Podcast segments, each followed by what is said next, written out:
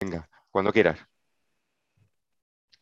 Bueno, pues eh, bienvenidos a la plataforma de formación continuada online de diagnóstico y tratamiento por imagen.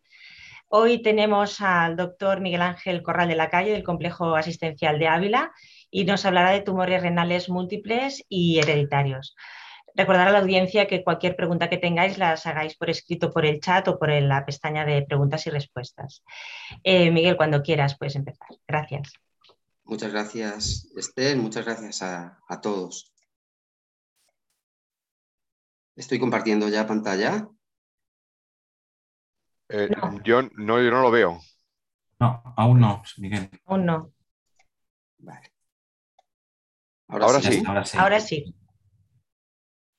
Activa modo presentación. Perfecto, ya está. Gracias, Miguel. Todo Bueno, pues muchas gracias por la invitación. Vamos a hablar efectivamente de tumores renales múltiples y hereditarios.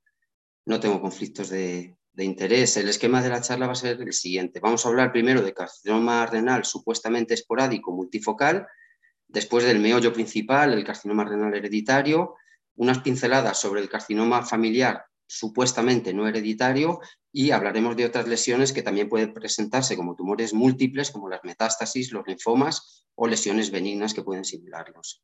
Vamos a ver primero algunos datos. El carcinoma renal es el sexto tumor en frecuencia, supone un 3% de todos los cánceres en adultos y la incidencia va en aumento por los diagnósticos incidentales que hacemos los radiólogos. Los tumores renales multifocales suponen un 2 a un 4% en las series radiológicas, aunque bastante más en series antiguas de autopsia. Cuando son multifocales, la mayor parte de las veces son bilaterales, mientras que los carcinomas hereditarios son un 5 a un 8%, aunque se sabe que hay una infraestimación en esta cifra y hay algún estudio que sugiere que hasta un 58% podrían tener un componente hereditario. Como premisa, pues hay que realizar una valoración individualizada de cada tumor y del caso en general con un abordaje multidisciplinar. En cuanto a los esporádicos, eh, os pongo aquí esta presentación de, de, la frecuencia relativa para que seamos conscientes de que con mucha diferencia el más frecuente es el carcinoma de células claras, que comprende prácticamente dos tercios de los tumores renales, seguidos de los papilares, cromófobos, oncocitomas, angiomiolipomas y otros. Vamos a dar unas pinceladas muy breves del comportamiento en resonancia en T2, en difusión, en fase opuesta y con el realce de algunos de estos tumores. Bueno, en cuanto al realce, es más intenso en los carcinomas de células claras y en los angiomiolipomas pobres en grasa y los oncocitomas. el realce es menos intenso en las áreas sólidas de los carcinomas papilares e intermedio en general en los cromófobos. Suelen ser hipointensos en T2 las áreas sólidas de los carcinomas papilares y los angiomiolipomas pobres en grasa, que a su vez son los que presentan en general mayor restricción de la difusión del agua, no porque sean tumores malignos, sino por su arquitectura, mientras que tienden a perder eh, señal en fase opuesta los carcinomas de células claras y los angiomiolipomas pobres en grasa por la presencia de grasa microscópica. En cuanto a la morfología, los carcinomas de células claras suelen tener cuando son grandes, focos de necrosis que se comportan como el agua, aunque más irregulares, y los carcinomas papilares, sobre todo los de tipo 2, con frecuencia fenómenos quísticos, a veces hemorrágicos. El carcinoma cromófobo y el oncocitoma, como es sabido, pueden presentar una cicatriz central. Estos son algunos ejemplos de tumores diagnosticados en nuestro centro. No vamos a ir más allá en esto. Vamos a hablar de tumores renales múltiples supuestamente esporádicos, y digo supuestamente, entrecomillándolo. Eh, hay concordancia en benignidad o malignidad en un porcentaje muy variable en las distintas series. Y concordancia histológica, es decir, coincidencia de la misma histología, también en un porcentaje variable que parece que se va reduciendo conforme probablemente se diagnostican más tumores incidentales. La concordancia histológica es mayor o la multiplicidad es mayor en los carcinomas papilares, donde suponen hasta un 10%, seguido de los de células claras y los cromófobos. En los casos discordantes se ha descrito casi cualquier asociación posible. Como premisa, como ya dijimos, hay que hacer un estudio individualizado de cada tumor, valorar si el paciente es susceptible de realizar un estudio para, para diagnosticar un síndrome hereditario y recordar que la multifocalidad por sí misma no empeora el pronóstico. El pronóstico vendrá condicionado por el del tumor de peor pronóstico. Vamos a ver un ejemplo de concordancia de benignidad e histológica en un paciente con múltiples lesiones ecogénicas, con escaso realce en la ecografía con contraste, y prácticamente compuestos solo por grasa. No se cumplen otros criterios sindrómicos, se diagnostican múltiples angiomiolipomas o lipomas. Este es un paciente en el que diagnosticamos un pequeño tumor exofítico poco captante en el riñón izquierdo, que además es hiperatenuante en el estudio sin contraste y nos pasa desapercibida otra pequeña lesión hipoatenuante, se piensa que es un quiste en el riñón contralateral. Se decide seguimiento activo, dos años después el tumor izquierdo ha crecido algo, sigue pasando desapercibido a la otra lesión, se realiza en ese momento una tumorectomía, se encuentra un carcinoma papilar tipo 1 y en el seguimiento, dos años después, pues se ve que la lesión contralateral ha crecido. Ecográficamente es sólida, ecogénica, se biopsia y resulta otro carcinoma papilar, por lo tanto, concordancia en malignidad de carcinomas papilares. Este es un caso de concordancia histológica de carcinomas de células claras, un paciente con hematuria macroscópica en el que encontramos un gran tumor eh, invasivo, lobulado, con áreas de necrosis, con adenopatías regionales y en el, tumor, en el riñón contralateral otro pequeño tumor que tiene un comportamiento vascular muy similar. Se realiza nefrectomía derecha y tumorectomía izquierda con diagnóstico de carcinoma renal de células claras bilateral. En este caso encontramos también varias lesiones bilaterales con un realce intermedio. Es un caso más reciente, podemos hacer un estudio de doble energía Medimos la densidad de yodo de una de las lesiones del riñón derecho, es de 4,6 miligramos por mililitro, otra lesión tiene 3,1, estarían ambas en el rango de los cromocitomas, realizamos una biopsia de uno de ellos y el diagnóstico es de neoplasia oncocítica multifocal. En este caso se asume que el resto de lesiones tienen la misma histología. Podríamos discutir, y si queréis lo hacemos luego, si se podría diagnosticar un que en mi opinión sí en este caso. Aquí un caso de discordancia histológica en tumores benignos. Una paciente en seguimiento ecográfico por angiomiolipomas y encontramos una lesión nodular sólida, vascularizada, bien delimitada. El repico de realce se produce en la fase córtico-medular, se realiza tumorectomía y resulta ser un oncocitoma. En este caso encontramos una lesión muy vascularizada en el polo superior del riñón derecho y otra menos vascularizada en el riñón contralateral, aparte de un hemangioma hepático. En el estudio dinámico con contraste, este es el comportamiento de la lesión del polo superior del riñón derecho, que alcanza estos valores de atenuación en la fase córtico-medular, y este el de la lesión del riñón izquierdo, con un realce mucho más discreto. Las tumorectomías resultaron en un carcinoma renal de células claras y un papilar tipo 1 respectivamente. Y en este otro caso, que es un error de manejo, aparece una lesión cortical en el polo inferior del riñón derecho, un realce intermedio y nos pasa desapercibida otra lesión contralateral más pequeña. Se realiza nefrectomía con resultado de carcinoma cromófobo. Dos, eh, tres años después, en el seguimiento, la lesión izquierda ha crecido, es más, es más hiperatenuante. Realizamos un estudio de ecografía con contraste y fijaos que realza más intensamente y con un pico más precoz que el parénquima renal. Se decide aún así seguimiento, la lesión tres años después ha crecido, en el estudio de doble energía vemos una densidad de yodo de 6,8 miligramos por mililitro. Sugerimos que esto puede ser un carcinoma de células claras, ya lo habíamos sugerido tres años antes. Se realiza tumorectomía y efectivamente esa es la histología de la lesión. Y en este otro caso, en un paciente con hematuria y con fiebre, encontramos una lesión exofítica con áreas de necrosis, con intenso realce, muy sugerente de carcinoma de células claras, en el polo superior del riñón derecho y en el polo inferior una lesión endofítica que realza menos, con tractos eh, densos en la grasa. Este paciente tenía además un carcinoma vesical infiltrante que requirió de cistectomía radical y en el control, seis meses después de la cistectomía, la lesión del polo superior del riñón persiste estable, asumimos que es un carcinoma de células claras, mientras que la lesión del polo inferior se ha resuelto, es una pielonefritis o era una pielonefritis aguda focal. Fijaos que ahora encontramos una metástasis ósea del carcinoma urotelial que ya estaba presente previamente, aunque había pasado desapercibida. Vamos al carcinoma hereditario, que va a ser la base de la, charla. Se, obedece a la mutación germinal en distintos genes supresores, activándose distintas vías oncogénicas. Supone, como hemos dicho, un 5 a un 8% de los carcinomas renales, asumiendo que existe una infraestimación. En todos los síndromes de los que vamos a hablar, la herencia es autosómica dominante. Se describe mutación de nuevo en porcentajes diferentes y hay pocas guías para seleccionar qué pacientes son subsidiarios de estudio y de consejo genético. En este estudio reciente, esto se atribuye pues, a las diferencias de modelos de, salud público-privado o también quizá a la riqueza o, pobreza de cada uno de los sistemas de salud. Esta, por ejemplo, es la red PREDIR de, estudio de tumores genéticos hereditarios en Francia, que hasta donde yo sé en, España no, no existe. Deben sospecharse en principio ante pacientes con historia familiar de carcinoma renal, pacientes con carcinoma y, con debut en edad joven, por convención se consideran los 46 años, con tumores múltiples o bilaterales, con datos clínicos de síndrome y con ciertas histologías. Como hemos dicho, como premisa, en el seguimiento de estos pacientes los estudios de imagen deben ser no radiantes y el patrón, digamos, general, aunque veremos excepciones, es que la cirugía cuando se realiza o técnicas de ablación percutánea deben ser conservadoras de nefronas, en principio en tumores de más de 3 centímetros. Esta es una tabla donde aparecen los 10 síndromes, aunque hay discrepancias entre autores entre cuáles están mejor peor definidos, los que yo creo que están mejor definidos desde el punto de vista clínico y genético.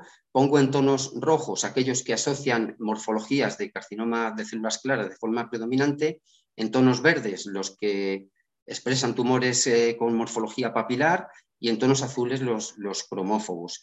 Y pongo aquí, es, la tabla os la dejo ahí, las lesiones dermatológicas en, cursiva. Vamos a ir viendo algunos de los ejemplos, empezando por el Fongipe Lindau, que es eh, una de las entidades con mayor prevalencia, con una penetrancia además muy amplia. Se produce una disregulación de la respuesta a hipoxia, con un estado de pseudohipoxia que hace, que induce, entre otros efectos oncogénicos por la angiogénesis y justifica el tratamiento con antiangiogénicos, inhibidores de tirosinquinasa tipo sunitinib, no solo en, estos, en este síndrome, sino también en los carcinomas de células claras que expresan eh, con una mutación no germinal, sino somática, esta anomalía aparecen un 20% como mutación de novo, lo que aparecen son lesiones quísticas que son pretumorales, que, están, que tienen un recubrimiento epitelial, cuando, que cuando es de más de tres capas de células claras se considera ya eh, carcinoma. La edad media de diagnóstico de carcinomas es los 39 años.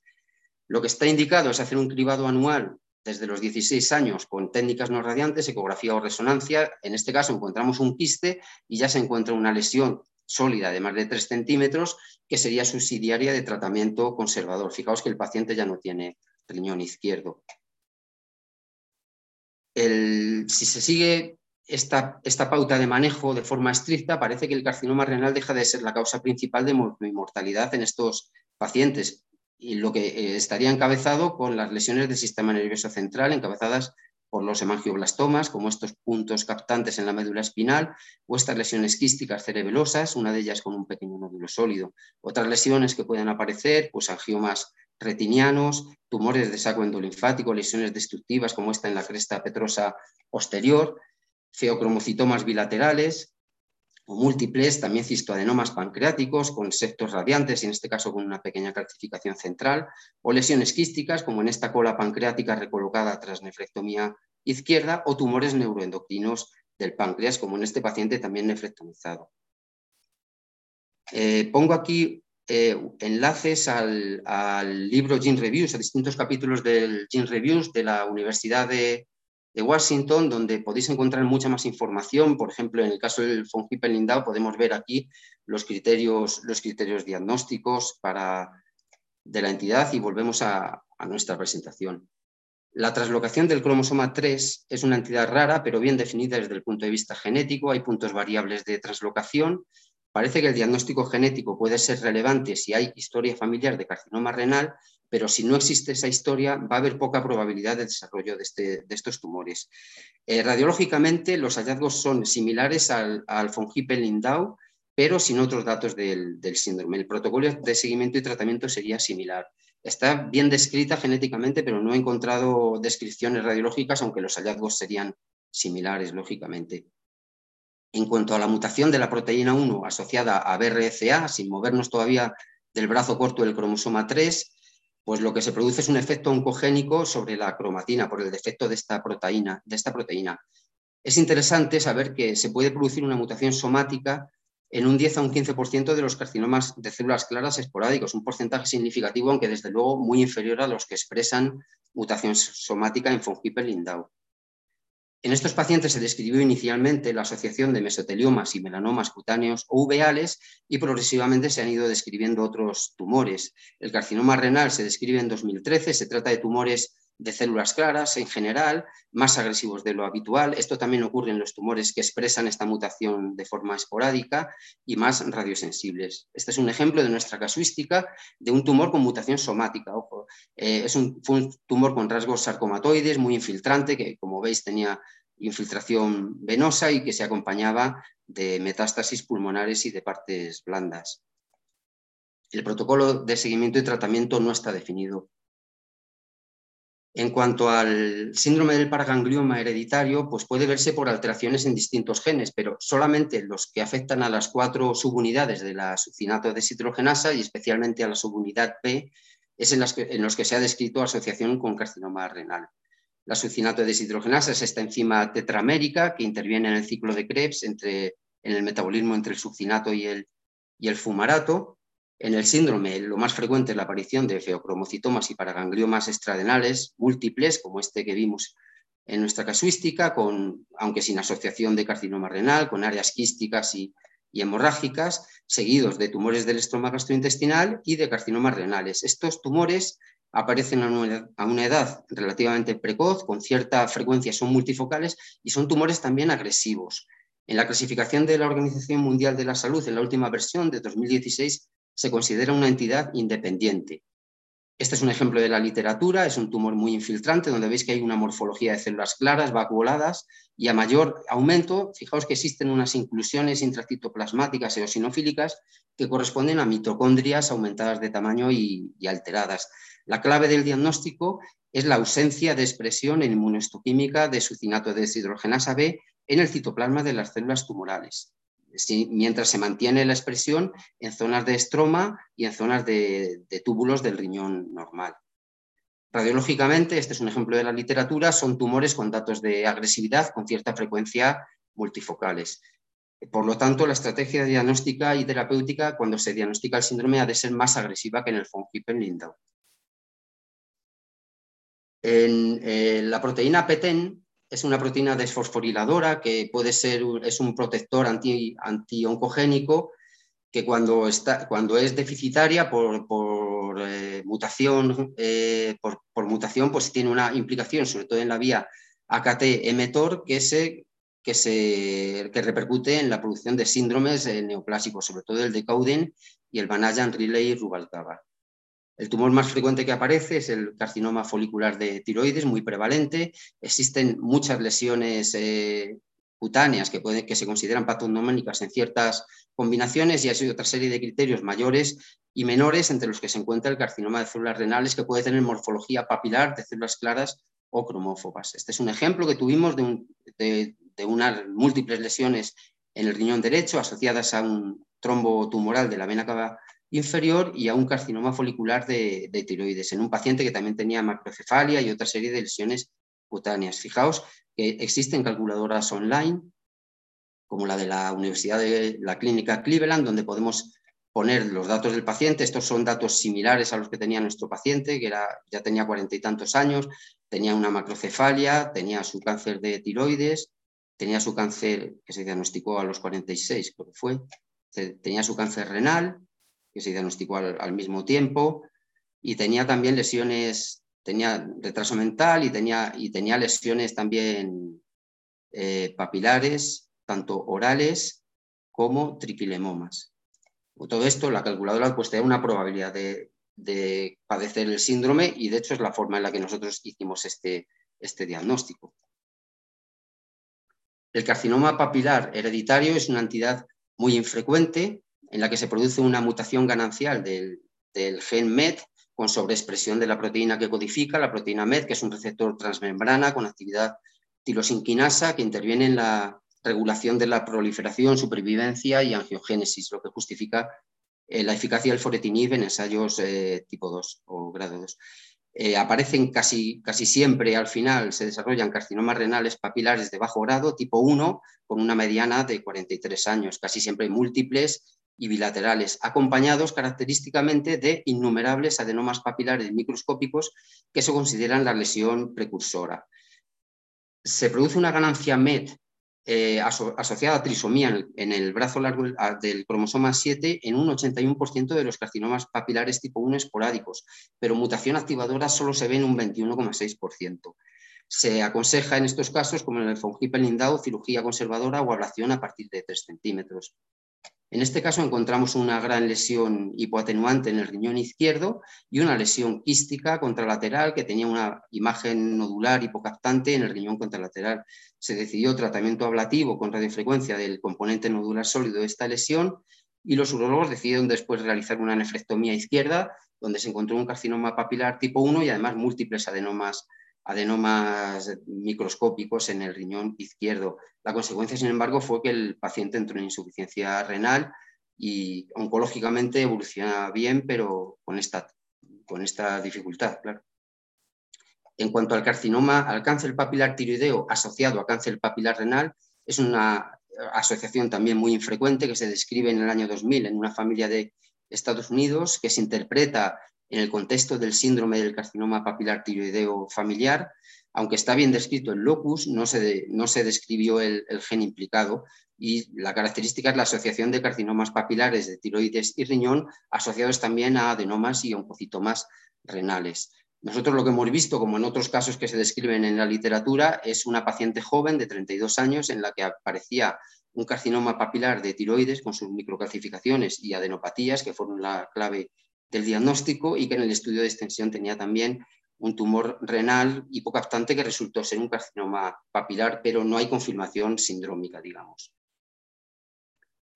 En cuanto a la leiomiomatosis hereditaria y carcinoma renal, la alteración se produce en el gen que codifica para la fumarato hidratasa, que es otra enzima mitocondrial del ciclo de Krebs, implicada en el metabolismo entre fumarato y y malato se describen en el año 2001 en dos familias finlandesas en las que, cuyos, sobre todo en mujeres, aparecen eh, leiomiomas uterinos en edades jóvenes muy sintomáticos que obligan a esterectomía y también leiomiomas cutáneos que a veces degeneran en sarcomas.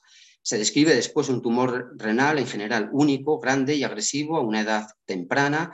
Inicialmente se le atribuye una morfología de papilar tipo 2, aunque a veces aparece en morfología de túbulo quístico o de carcinoma de los túbulos colectores. Eh, este es un caso también de la literatura. Fijaos en la estructura papilar de esta lesión con núcleos con células grandes pseudoestratificadas. Y la clave vuelve a ser eh, la inmunohistoquímica, con pérdida de marcaje de, por fumarato hidratasa en el tumor, marcaje que se mantiene como control interno en zonas del estroma y en zonas de riñón normal. Hay algún otro marcador, pero no comercializado. Por esto, la, la, Organización Mundial de la Salud lo considera una entidad diferenciada. Son tumores con muy mal pronóstico y lo que se recomienda en las guías es una resonancia anual desde los 8 años. Nosotros tenemos un caso de una paciente joven de treinta y tantos años que apareció con esta gran lesión quística con áreas hemorrágicas que en las áreas sólidas presentaban un realce muy discreto, también en el trombo tumoral en la, en la vena renal. La paciente había sido sometida a una histerectomía años antes por miomas múltiples y muy sintomáticos y un año después de nefrectomía, pues desgraciadamente tuvo una recidiva local con extensión metastásica y falleció poco después.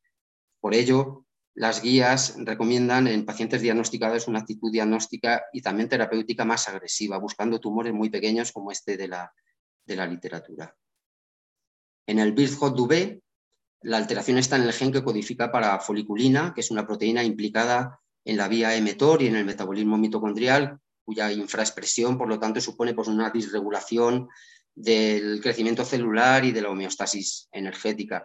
Es una genodermatosis en la que las lesiones cutáneas más frecuentes son los fibrofoliculomas y los acrocordones, y en la que con frecuencia aparecen tumores renales en el espectro de los oncocitomas a los carcinomas cromófobos y a veces tumores mixtos. Hay una serie de criterios mayores, más de cinco foliculomas con al menos uno confirmado, o una variante patogénica de FLCN en heterocigosis, y una serie de criterios menores que incluyen quistes pulmonares múltiples y carcinomas renales bilaterales, precoces y con esta histología. Este es un caso nuestro con múltiples lesiones con realce intermedio en el riñón derecho. Casualmente las del riñón izquierdo tenían un realce algo menor. Este es el comportamiento en el estudio multifásico de una de las lesiones izquierdas. Esta es una de las derechas que tenía una pequeña calcificación. Esta es otra más exofítica con realce intermedio. El paciente tenía también quistes en las bases pulmonares. En resonancia, las lesiones no mostraban caída de señal en fase opuesta, tenían una intensidad de señal intermedia ante 2. También su comportamiento era intermedio, digamos, en difusión y en el realce igualmente, aunque curiosamente en la ecografía con contraste mostraban un realce casi tan intenso como, como el parénquima renal. Al final tuvimos que realizar biopsia de dos de estas lesiones. En una de ellas se encontraron fenómenos intensos de oncocitosis, como veis en esta, en esta célula con citoplasma muy eosinofílico, con ocasionales atipias, con respeto de vasos. En esta se hizo el diagnóstico de oncocitoma y en esta otra, con hallazgos hasta cierto punto similares, había sin embargo un poquito más de multinucleo, de células multinucleadas, con, también con halos perinucleares, un poquito más de atipia y se encontraba característicamente esta tinción de membrana para el C-KIT y esta intensa tinción generalizada para el CK7, que era un patrón muy específico, muy sugerente de cromófobo, que es el diagnóstico que se hizo. En el complejo esclerosis tuberosa, como sabéis, es una facomatosis con afectación, por tanto, neurocutánea.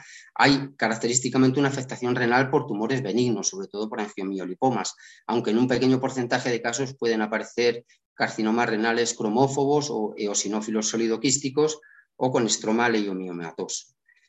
La clave es la desinhibición del complejo 1 de mTOR por la infraexpresión de amartina o de tuberina. Esto justifica la eficacia del sirolimus y el everolimus en algunas manifestaciones. Aparece de nuevo en una mayoría de los casos, esto es interesante, con una penetrancia variable. La morbilidad, más que por la afectación renal, suele venir determinada por la afectación del sistema nervioso central o en neonatos por el radomioma cardíaco, que suele involucionar, como sabéis después. La asociación de dos o más criterios mayores, aunque dos angiomiolipomas y, y linfangioliomatosis pulmonar se considera la excepción a esta norma, o bien un criterio mayor y dos mayores o más, se consideran diagnósticos de la entidad. Este es un caso donde aparecen múltiples angiomiolipomas con grasa macroscópica. Señalamos este inferior, que por ser exofítico y tener componente vascular más prominente, es el que tiene más riesgo de morbilidad por sangrado y en el que aparecían también tumores renales, eh, también angiomiolipomas renales y otras lesiones extrarrenales como túberes subependimarios, linfangioliomatosis pulmonar y lesiones esclerosas óseas. Este es otro ejemplo distinto, donde aparecen tumores con grasa macroscópica, pero también otras en las que no existe grasa. Eh, estos angiomiolipomas pobres en, grasos, en grasa van a ser difíciles de demostrar, la resonancia nos puede ser útil, porque a veces incluso estas lesiones muestran caída de señal en fase opuesta. Nos encontramos a veces que esta secuencia diagnostica muchos más tumores. Además, recuerdo que son lesiones que tienden a mostrar una importante restricción de la difusión y que son hipointensas en, T2. Hay otros síndromes que están peor definidos. Aquí pongo cinco de ellos. Eh, aún hay alguno más descrito o en fase de descripción.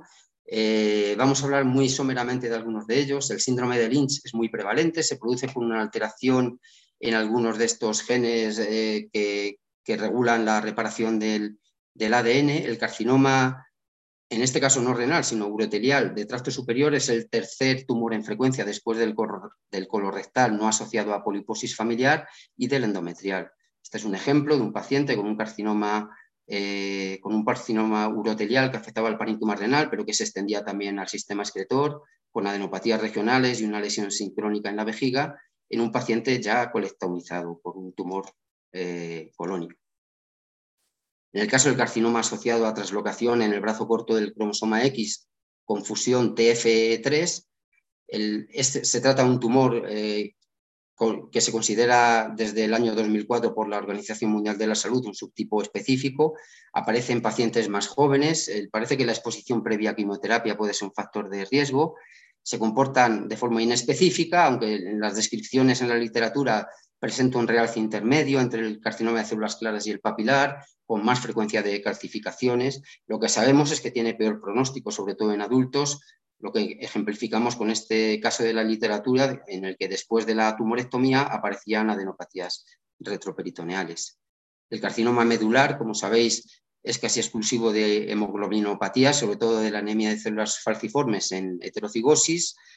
Casi exclusivamente afecta a varones de origen africano con una edad media joven. Son tumores centrales que realzan poco y que tienen muy mal pronóstico.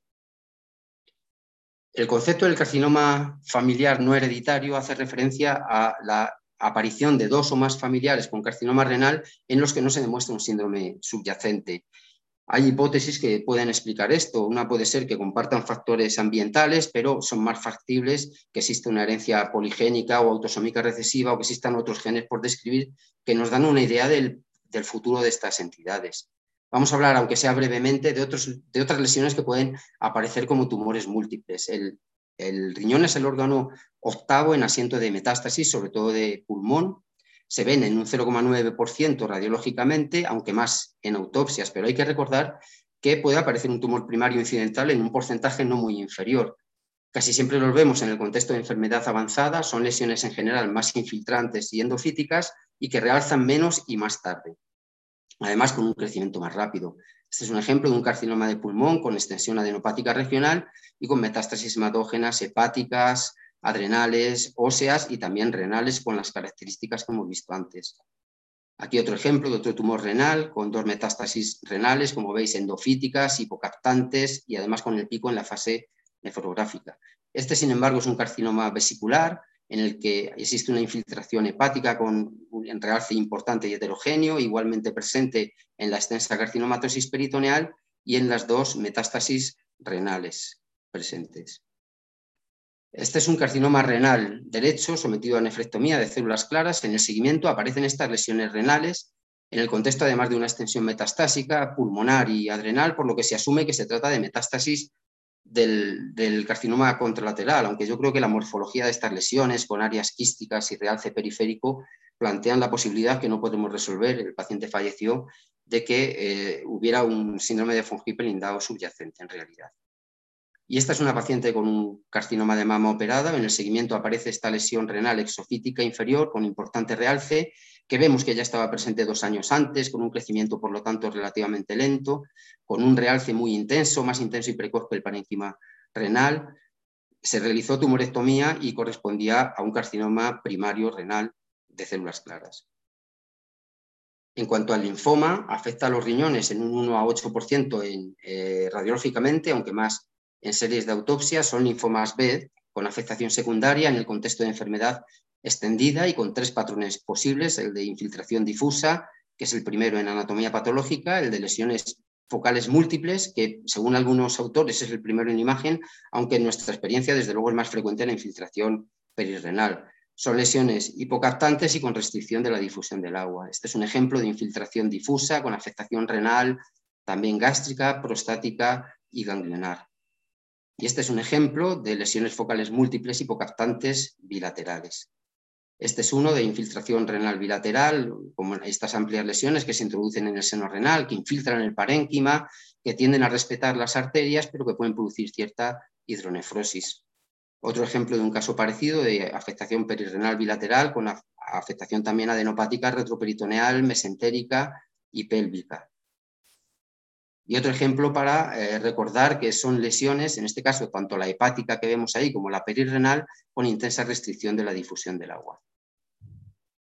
Disculpa, Miguel, es menos cuarto. Vale, me queda un minuto o dos. Perfecto, gracias. vale, solamente vamos a hablar de algunas lesiones benignas que sin embargo pueden simular tumores como este paciente febril en el que aparecen lesiones cuneiformes, bilaterales y múltiples con un nefrograma estriado, obviamente son pielonefritis focos de pielonefritis, o este paciente también febril, donde lo que vemos son lesiones con realce periférico y que en su contenido muestra restricción de la difusión del agua, por lo tanto se trata de abscesos, a diferencia del comportamiento de los quistes que ni realzan ni tienen restricción de la difusión.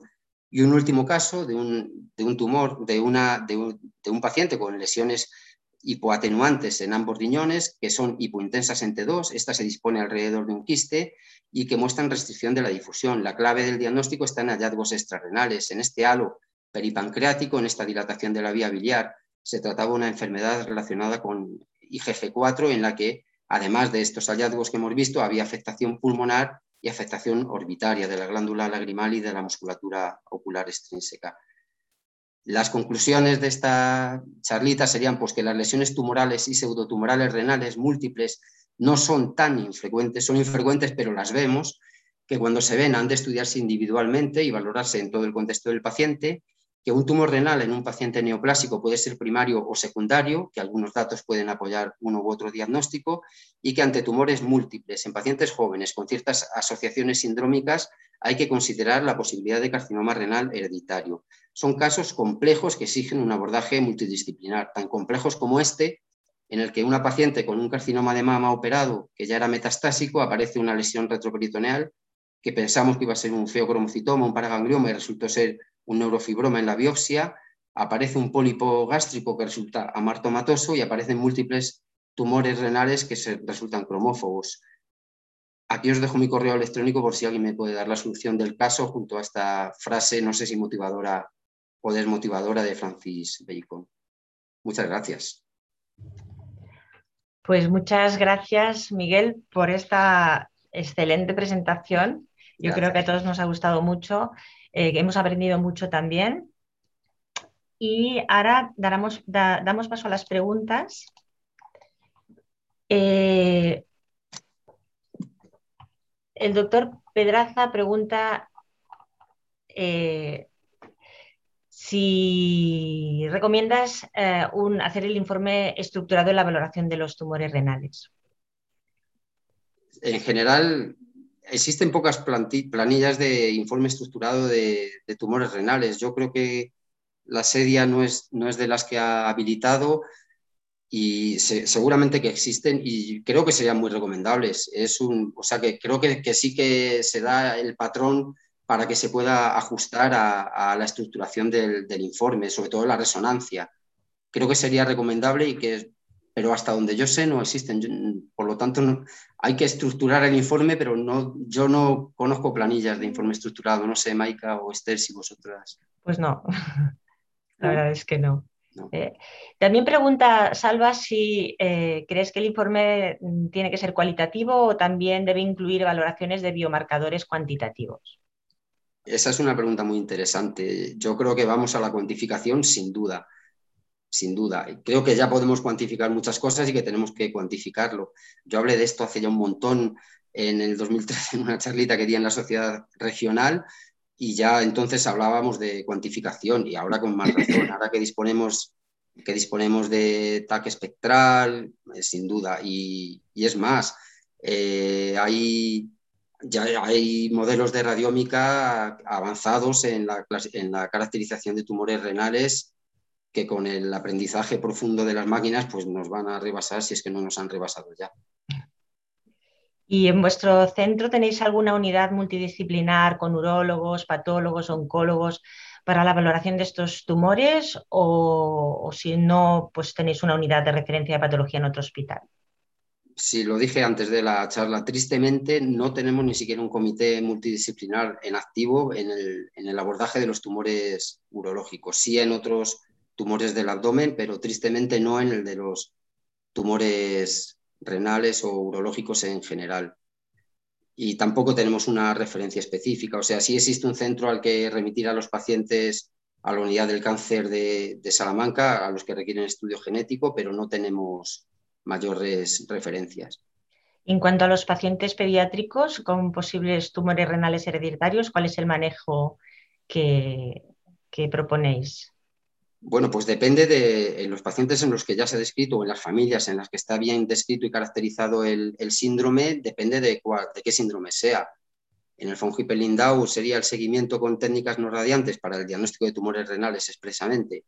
Eh, a partir de los 16 años, nosotros en los casos que tenemos así lo hacemos con ecografía y en, y en otros síndromes, sin embargo, habría que ser mucho más agresivo. Hay algún síndrome en el que se recomienda iniciar los controles a los ocho años, por ejemplo. Ya. También pregunta el doctor Pedraza si crees que los algoritmos de inteligencia artificial podrían ayudar en el diagnóstico y el manejo de estos tumores. Bueno, sí, como he dicho antes, la, eh, radiómica y implementada por, por, inteligencia artificial sí que se aplica en la caracterización de tumores renales. Hasta donde yo sé, en concreto en el manejo de tumores múltiples o hereditarios no, no se aplica. Yo no tengo conocimiento de sitios donde esto se esté aplicando, no sé. Ah, y en cuanto a la elastografía para el seguimiento de los tumores renales múltiples, ¿qué es lo que opinas? Yo no tengo experiencia. Vale. Después tenemos otra pregunta del doctor Cárdenas que te, saluda desde Chile y, te pregunta si, si, recomiendan el uso de, si recomiendas el uso de los puntajes de Renal Score para el informe de los tumores renales para orientar el tratamiento quirúrgico. Sí, estaría en el mismo contexto de la pregunta sobre los informes, yo creo, eh, del renal score para plantear, perdón, el tratamiento quirúrgico. Sí, eh, si recomiendas el uso de los puntajes de renal mm. score para el informe de tumores renales para orientar el tratamiento quirúrgico. Bueno, yo, sí, existen sistemas de puntuación para, para la caracterización de tumores. Yo creo que Maika avanzó ya algo de cuándo seremos capaces de llegar a diagnósticos, como ocurre con el hepatocarcinoma, ¿no? Diagnósticos eh, que eviten la, biopsia o cuando que yo creo que estamos en un punto en el que nos aproximamos. Todavía tenemos la dificultad de los oncocitomas y todavía en nuestro centro se siguen operando oncocitomas porque no somos capaces de decir que es un oncocitoma y no un carcinoma de células claras, pero, pero yo creo que, que, hay sistemas de puntuación que probablemente permitan evitar la biopsia o las cirugías a un porcentaje importante de pacientes no entiendo muy bien si, la pregunta se refiere a la planificación. No, yo, creo que, yo creo que habla de, que si tú, de la localización, del puntaje para la dificultad quirúrgica, ¿no? Estos que, ah, hay el, renal, el, hay tres o cuatro. Sí. Y no sé, nosotros empezamos a utilizarlos con mucha nos, nos encantaba, pero al final lo que, lo que hicimos es llegar a un acuerdo con el urólogo y que el urólogo entienda lo que tú dices y tú lo que dices de cara a la cirugía esto. Pero yo no sé si en los, en, los múltiples esto tiene más interés, ¿no? O sea, explicarle al, al urólogo con un puntaje la dificultad quirúrgica, no lo sé. Nosotros hacemos descripciones muy pormenorizadas de la anatomía vascular y luego asumimos que nos toca 10 minutos de urólogo al lado antes de la operación. Sí, sí, sí. Bueno, yo quería aprovechar para felicitarte porque es preciosa la charla y con unas, unas imágenes tan bonitas. Tienes muchos, bueno, has recogido unos, muchísimos casos. Ah, no todos son de nuestro centro, hay algunos que son de, amigos de Madrid, Valladolid. Y yo quería, quería preguntarte una cosa porque he visto que, que puede ser que estés publicándolo en el Radiología ya esto, o... Bueno, a ver. Hombre, lo he visto, ¿eh? digamos, que, digamos que la editora, la nueva editora jefe me ha, me ha propuesto hacer una publicación en radiología, sí. Porque sería súper, bueno, la charla es preciosa y la podremos recuperar y yo creo para los residentes es fantástica, pero si, si está escrito, pues también estaremos muy contentos. Y también aprovecho que, que tenemos una nueva editora jefa, ¿no? Que, animar a todo el mundo a que publiquen en radiología, porque tiene la ventaja de que puedes, puedes escribirlo en español, te lo traducen en inglés y además es, es open y es gratis. O sea que ya he hecho aquí la cuña publicitaria. No, y yo la apoyo totalmente, Maika. Me parece que estamos en una oportunidad nueva además y que hay que apoyar. Mira, si, si, me permitís, hay una última pregunta y ya te doy paso, Maika. La doctora Garriga em, pregunta, Miguel, si desde tu punto de vista deberíamos los radiólogos ser consultores de los oncólogos de consejo genético antes de realizar eh, nuestros informes para ser más precisos en las recomendaciones. Sí, todo, sí, sí, creo que sí, que tenemos un, papel importante.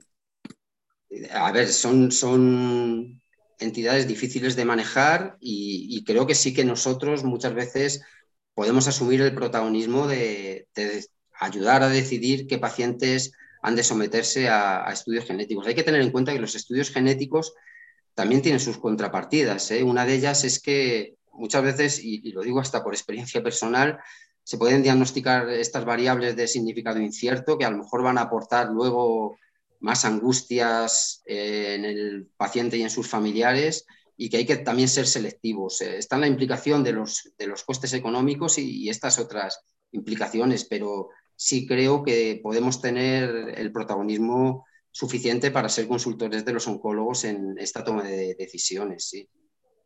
Pues Maika, unas últimas reflexiones por tu parte. Pues eh, la primera, bueno, volverte a felicitar. Es que me gustan tanto las charlas con muchas imágenes y que, ¿no? que vas aprendiendo. y además es una patología tan, tan difícil, tan difícil. Entonces yo lo primero que recojo es, es que, realmente tendríamos que tener un informe estructurado en la sedia, ¿no? Yo creo que esto es una cosa que, tenemos que ir haciendo, que, me da la sensación de que ya vamos llegando a, poder caracterizar, que, falta poco para que nosotros podamos decir, esto es un oncocitoma, no le hagas nada más, o esto es un papilar, un angiomiolipoma, que no hemos llegado, pero que llegaremos pronto. Yo más que la inteligencia artificial, que la veo un poco verde, ¿no? Y que a veces tienes disgustos porque estás allí horas y horas haciendo cosas y luego no te sale nada, yo creo que los modelos predictivos nos, nos van a ayudar. Y yo creo que, por ejemplo, Pedrosa, ¿no? que está obsesionado con esto, yo creo que, está a punto, yo creo que va a sacar pronto ya un...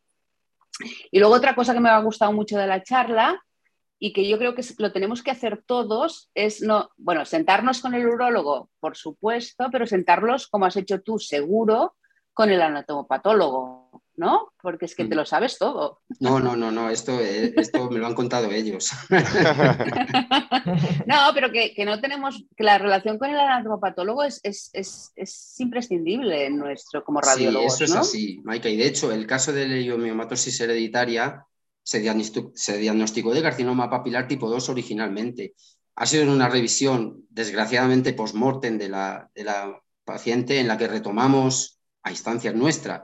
Se, se retomaron las muestras y se hizo el marcaje con el inmunohistoquímico que permite el, diagnóstico. O sea, es fundamental, efectivamente. Pues nada, felicidades. Muchas gracias. Os dejo con el doctor Pedrazas y hace unas últimas y nos despide. Gracias, Esther. Bueno, eh, como siempre, agradeceros a ti, Esther, por tu excelente moderación. Maika, muchas gracias por tus comentarios y tus palabras de apoyo a Miguel y Miguel.